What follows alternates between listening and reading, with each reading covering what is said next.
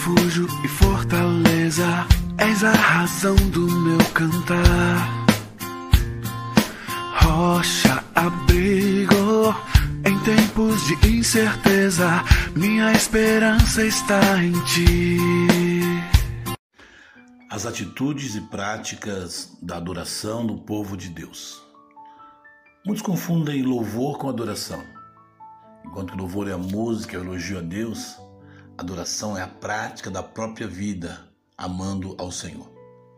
Chegamos hoje no Salmo 50. Até aqui já refletimos um terço do livro. Não temos certeza se Asaf escreveu o salmo ou se ele foi entregue por Davi. O que é necessário salientar é que um tema tão importante como a natureza da adoração deveria mesmo ser trazido por um levita.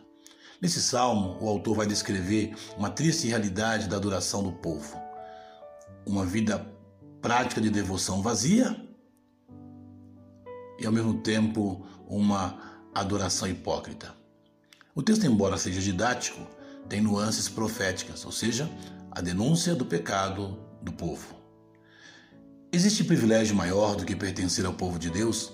É claro que não. Esse senso de pertencimento traz consigo muitíssimos privilégios, porém aqueles que se submetem ao Senhor Deus precisam estar conscientes de sua responsabilidade de viver como filho dele. É muito triste quando alguém que pertence a uma boa família é apontado como alguém que destoa dos seus genitores e irmãos, por conceber pensamentos, atitudes e práticas ruins. Alguém até pode dizer, mas ele não é da mesma família? Não tem os mesmos pais? Por que ele age assim? E os seus pais não fizeram ou não vão fazer nada? Essa ilustração familiar serve ao propósito de mostrar que está acontecendo nesse salmo: o relacionamento do povo com o seu Deus. O salmo pode ser dividido em três partes. Dos versos de 1 a 6, nós vamos ler: O Senhor Deus, o poderoso, fala e convoca a terra desde o nascente até o poente. Deus resplandece desde Sião a perfeição da formosura. Nosso Deus vem e não guarda silêncio. Diante dele há um fogo devorador e ao seu redor uma grande tempestade. Ele intima os altos céus e a terra. Reuni os meus santos, aqueles que fizeram uma aliança comigo por meio dos sacrifícios. Os céus proclamam sua justiça, pois Deus mesmo é o juiz. Não é difícil ver o que o Senhor se apresenta de um modo poderoso, chamando todos à sua presença. Nas expressões resplandece, vem, não guarda silêncio, intima e reúne. Embora se apresente como juiz, a ideia ainda não é de julgamento, mas para chamar a atenção do seu povo em relação à natureza da adoração que lhe estava sendo prestada. No restante do poema, o Senhor confronta duramente o povo.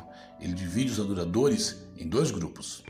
Ao primeiro grupo, dos versos de 7 a 15, nós lemos: Ouve, povo meu, e falarei, e falarei ao Israel: Ouve e testemunharei contra ti, eu sou Deus, o teu Deus. Não te repreendo por teus sacrifícios, pois Deus, pois teus holocaustos são apresentados a mim constantemente. Não aceitarei no ouvido da tua casa, nem bodes dos teus currais, porque todo animal da floresta é meu, assim como o gado aos milhares das montanhas. Conheço todas as aves dos montes, tudo o que se move no campo é meu. Se eu tivesse fome, não te, não te pediria, pois o mundo é meu e tudo que nele existe. Comerei a carne de touros, beberei o sangue de bodes? Oferece sacrifício de ação de graças a Deus e cumpre os seus votos ao Altíssimo. Invoca-me no dia da angústia e eu te livrarei e tu me glorificarás. Nesses versos, vemos que a repreensão de Deus não é contra os sacrifícios que eles faziam, pois eles faziam muito bem e constantemente. Deus toca na questão mais importante, a questão do coração.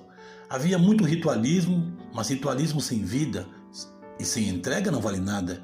Eles confiavam demais em suas ofertas. Para eles, isso era o suficiente.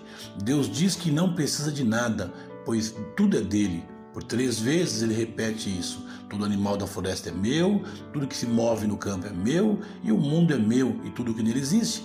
Deus não está preocupado com o que você oferece, ele, está, ele se alegra em corações que oferecem com ação de graças.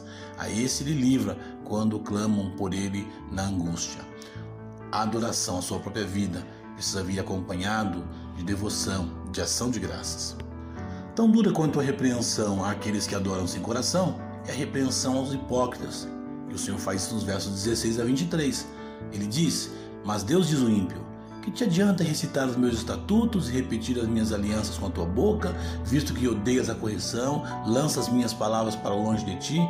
Quando vês um ladrão, tu gostas dele e te associas com os adúlteros? Abre tua boca com perversidade, tua língua fala de traição e, te sentas para falar com o teu irmão, difamas o filho da tua mãe.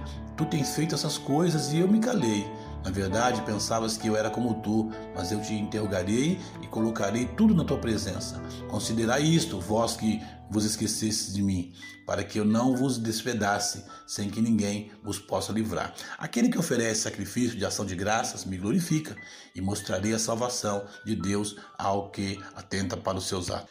O que é saliente nesse texto na parte desse poema é que Deus revela a atitude dos adoradores. Se os primeiros adoravam sem coração, esses adoram por encobrir seus atos pecaminosos.